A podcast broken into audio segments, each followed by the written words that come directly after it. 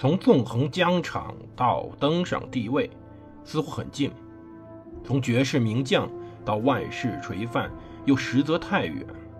把手中的权杖换成头上的皇冠，要经历多少勾心斗角、纵横捭阖，乃至腥风血雨？请收听蒙头读书的《拿破仑传》。欢迎大家收听蒙头读书。大家好，我是胡蒙，这里是我们的《拿破仑传》。我们接着上回讲故事。我们讲拿破仑上次逃过一劫，他通过诈术渡过了别列金纳河。当然，其实渡过去，他仍然是一支败兵，仍然是一支残兵。十二月三号，拿破仑呢逃到了距离明斯克西北方四十五英里处的莫洛杰奇诺，在这里，他发布了最为重要的1812年的第二十九期公报。这篇公报是他所有公报中最为著名的一期。皇帝在此时的威信已经受到影响了，他需要一个替罪羊。那么自然，这个替罪羊最好的就是俄国的天气。他把灾难完全归结于俄国糟糕的天气。他说：“如此寒冷凛冽的季节，气温降到零下二十七度，每天晚上骑兵、炮兵和辎重队都有马匹死亡，数量不是几百匹，而是几千匹。我们必须放弃并销毁大量的加农炮、弹药、补给。六日，军队状态还非常好。”十四日，他却大大变样，而如今他几乎没有骑兵，没有炮兵，没有运输队。俄军取胜了，可怕灾难击垮了法军。敌人看见了他留在路上的痕迹，便努力的利用这个机会。拿破仑本人瞧不起科达克，认为这支卑鄙的骑兵只会制造噪音，无法突破一个腾越兵连。但是他被迫说了句实话。路易·帕尔图诺将军的整个师在鲍里索夫附近被俘。他承认了损失的严重，以至于为了组成各有一百五十人的四个营，有必要集结一些仍有一匹马的军官。将军代行的上尉之职，上校代行的中尉之职。十二月十六号，这期公报比一期普通公报长两倍的公报在巴黎出版。法国人是习惯性的去钻研拿破仑的战报，去研究拿破仑的公报，在字里行间里去寻求事实的真相。当他们看见这批公报之时，惊呆了。拿破仑这个时候没有完全摆脱夸大胜绩、缩小损失的习惯，可是现在他在趁更糟糕的谣言到达首都前，公布了自己的灾难，公布了自己的危险状况。他试图创造一个，他是一个无法抵抗自然之力的一个英雄。他给出的数字也非常不准，不过很久以后才会有后来的历史学家去精确计算。法国人的愤怒针对的主要是公报的最后一句话，那句话叫做“陛下的身体再好不过”。人们说这个这言论显然无情地表露出皇帝的自私自利。拿破仑写这样是顺理成章，是一种自然而然的状况。可是这个时候状态不对呀。他给自己的爱人、给自己的朋友写的信都是“我很健康”。当然，此时也有谣言说拿破仑死掉，他希望通过这种健康的确认来解决当时的谣言。可是问题是。他的军队很不健康。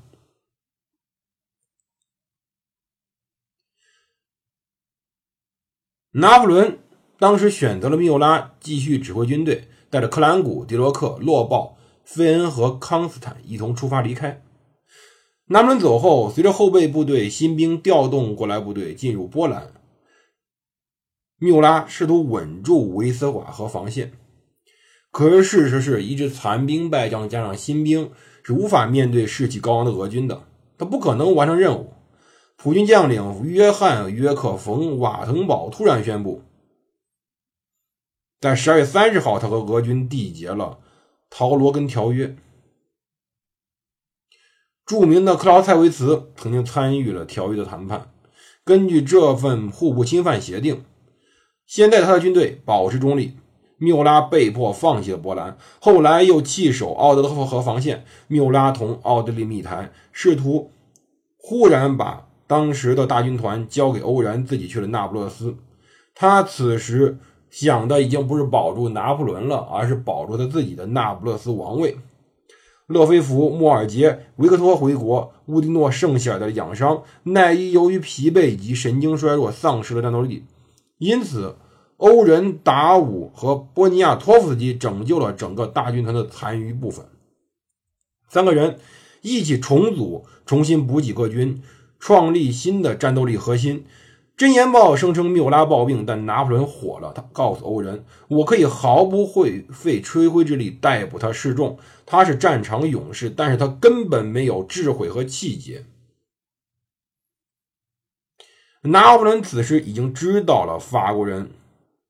的特性，拿破仑也知道他不能离开巴黎太久。他赶回巴黎才是真正的正确之举。大军团残部距离维尔纽斯只有一两天行程，并且相对安全。尽管像埃及时一样，很多人批评他离开军队，但拿破仑必须得重返巴黎。他要应付灾难的政治和外交影响。当然，军队里对于他的离开表示了愤怒，认为他背叛了军队。可是此时，作为一个政治家的问题在于，他不可能完全按照军事的角度去解决问题。当然，拿破仑回去还是比较危险的。他化名热兰尔德·雷纳瓦尔伯爵，当然这是克兰古的套路，他从斯穆尔贡出发，经过维尔纽斯、华沙、德累斯顿、美因茨，到达巴黎，十三天穿过了一千三百英里的冬季道路。拿破仑。曾经对一位教士，叫做普拉特教士说：“从伟大崇高到荒唐可笑，只有一步之遥。”他不断的重复这句话。十二月十八号，离午夜还有一刻钟时候，他到达了杜伊什里宫，走下马车。在第二天早上，他就开始了整整一天的工作。他精力仍然充沛。当时，他面临的问题远远。不止是战争的失败，更是整个帝国的摇摇欲坠。其实到达安全地区以后，大军团的官僚体制就变得一丝不苟了，重新的把战俘、负伤、死亡等等问题重新的进行了梳理。拿破仑折损了，现在统计是我们后来的统计，大概是五十二万四千人，其中有十万人到十二万是被俘了。俄国将这些人重新组战新军来对付拿破仑，约两万名非法籍战俘投身到这个新军之中。在接下来几年，很多战俘都死了，而且在滑铁卢会战前，几乎没有任何人有机会返回到法国。北岸的麦克唐纳军三万两千三百人几乎没有受到损失，但这个军队里面一半是普鲁士人，将来没多久。他们就投身于拿破仑的敌军之中了。从别列金纳河撤到维尔纽斯时，渡过该河的生还者又少了一万五千人。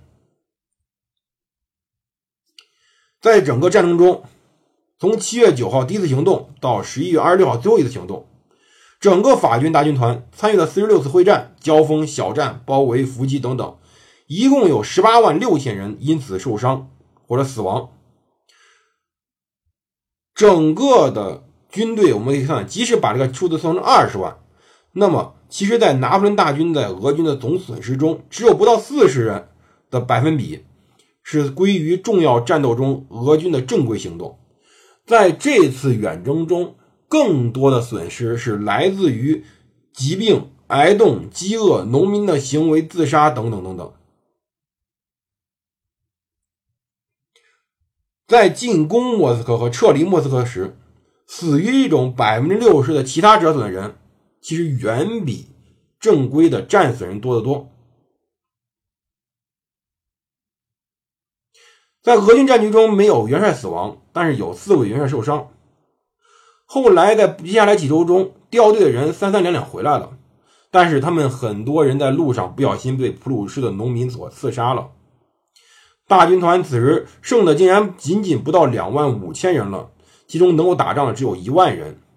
哪怕算上唐麦克唐纳军的法军以及来自法国的六万名援兵，一八一二年到一八一三年，拿破仑在波兰和德意志竟然仅仅剩的少得可怜的军队。达武军原来有六万六千人，现在只有两千两百人；乌迪诺军原来有四万八千人，只有四千六百人；帝国近卫军的五万一千人，此时只剩两千人多一点儿。两万八千人意大利军队翻越阿尔卑斯山，如今竟然只有不到一千人能够返程。在意大利王国的禁卫军中，三百五十人仅有八人生还。那四百名勇敢的荷兰州桥工兵在比拉金纳河拯救了整个大军团，这批工兵中只有五十人返回了荷兰。当时亚历山大在和立陶宛小说家、贵妇人索菲德·蒂森豪斯吃饭时，他提到拿破仑，他毁了多好的事业啊！他赢取了那么多荣誉，本可赐予欧洲和平，但他没有那样做，诅咒已经破除。拿破仑的俄国之战彻底失败。这里是蒙头读书，我是胡芒，我们明天接着讲，谢谢各位收听，我们明天见。